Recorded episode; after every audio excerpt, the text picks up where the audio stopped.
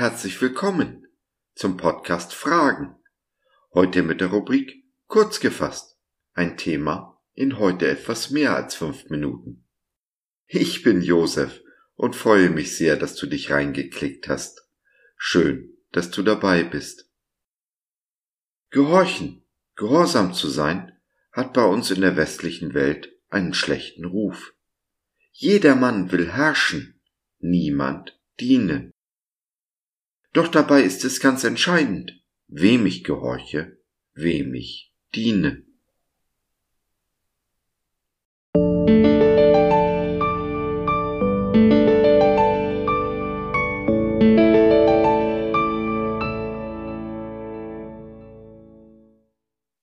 Gehorsam und Glaube.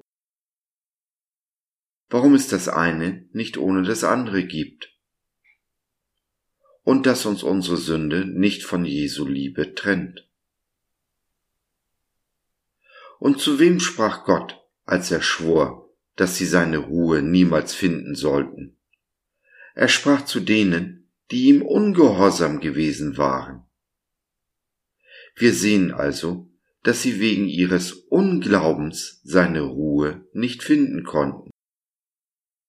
Hebräer 3, die Verse 18 und 19 in der Übersetzung der Neues Leben Bibel.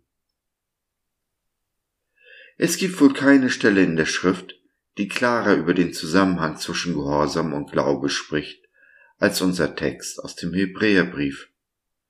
Die ganze Schrift zeugt davon, aber hier wird es besonders deutlich. Gehorsam hat seine Belohnung. Ungehorsam hat immer Konsequenzen. Ist nichts anderes als Unglaube. Denn ich glaube diesem Prinzip nicht. Gehorsam stärkt unseren Glauben, weil wir eine positive Belohnung erhalten. Genauso erzieht man Kinder und Hunde.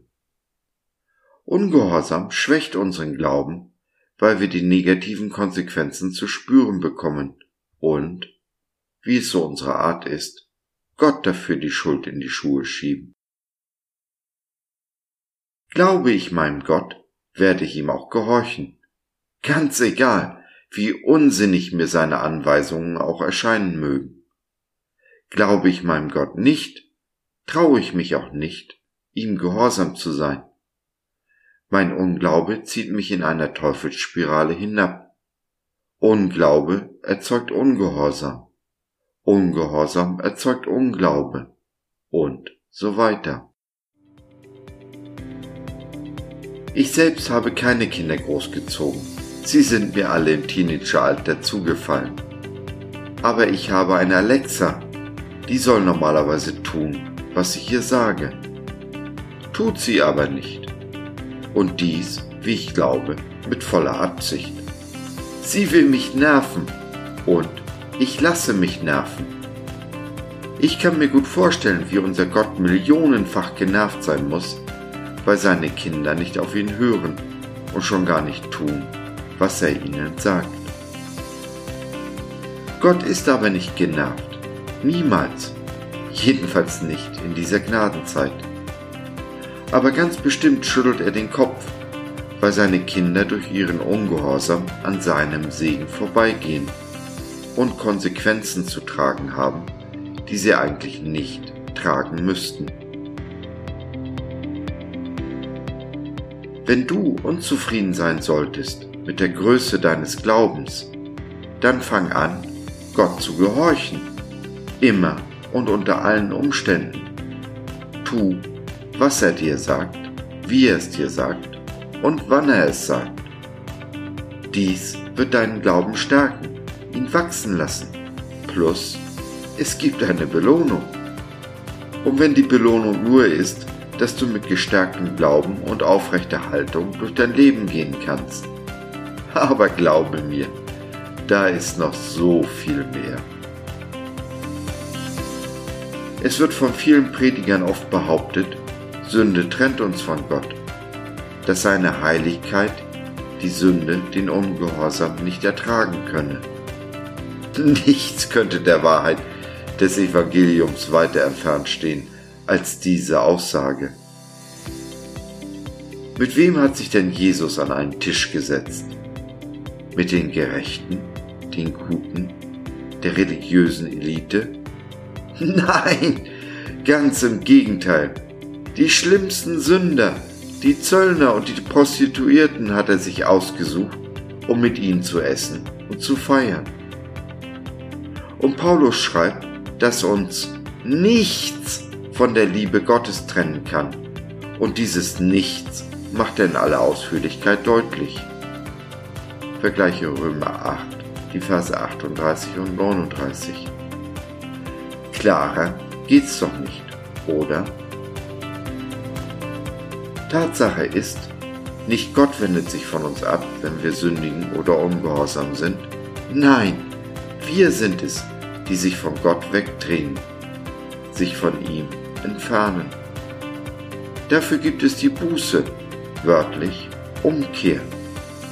Wir brauchen uns nur umzudrehen zu unserem Gott. Und siehe da, da ist er, war niemals weg. O je, mein Gott, die Dinge sind nicht immer so einfach, wie ich sie mir anfangs vorgestellt habe. Da ist viel Neues, viel, was ich noch lernen muss. Aber ich will annehmen, was du mir sagst und vor allem es auch tun. Danke, dass nichts, was ich auch anstellen sollte in meinem Leben, mich von dir trennen kann. Unter gar keinen Umständen wirst du mich verlassen oder vergessen. Alle Zeit denkst du an mich und lächelst mir in deiner Liebe zu. Herr, ich glaube, hilf meinem Unglauben, hilf mir, gehorsam zu sein. Danke. So ist es, so sei es. Amen.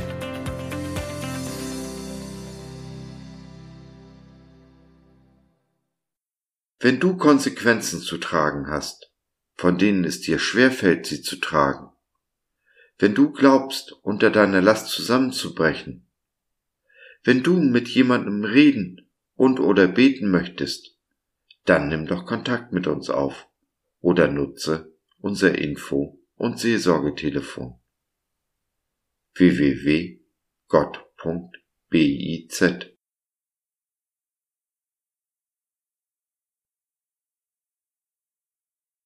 So, das war's für heute. Danke für deine Zeit. Wir freuen uns, dass du dabei warst und hoffen, wir konnten deinen Geist ein wenig anregen. Wenn du in unsere Community Jesus at Home reinschnuppern möchtest, Fragen, Anregungen und oder Kritik hast, dann besuch uns doch im Web www.gott.biz. Hier findest du nicht nur Gemeinschaft, Menschen, die den Glauben leben und mit dir teilen wollen, sondern auch viel Interessantes rund um den Glauben. Wenn du ein Gebetsanliegen hast, dann schreib uns oder nutze unser Info- und Seelsorgetelefon. Wir beten gerne für dich und mit dir. Also, schau rein, lass von dir hören. Wir würden uns sehr freuen. Bis dahin, alles Liebe. Dein Josef.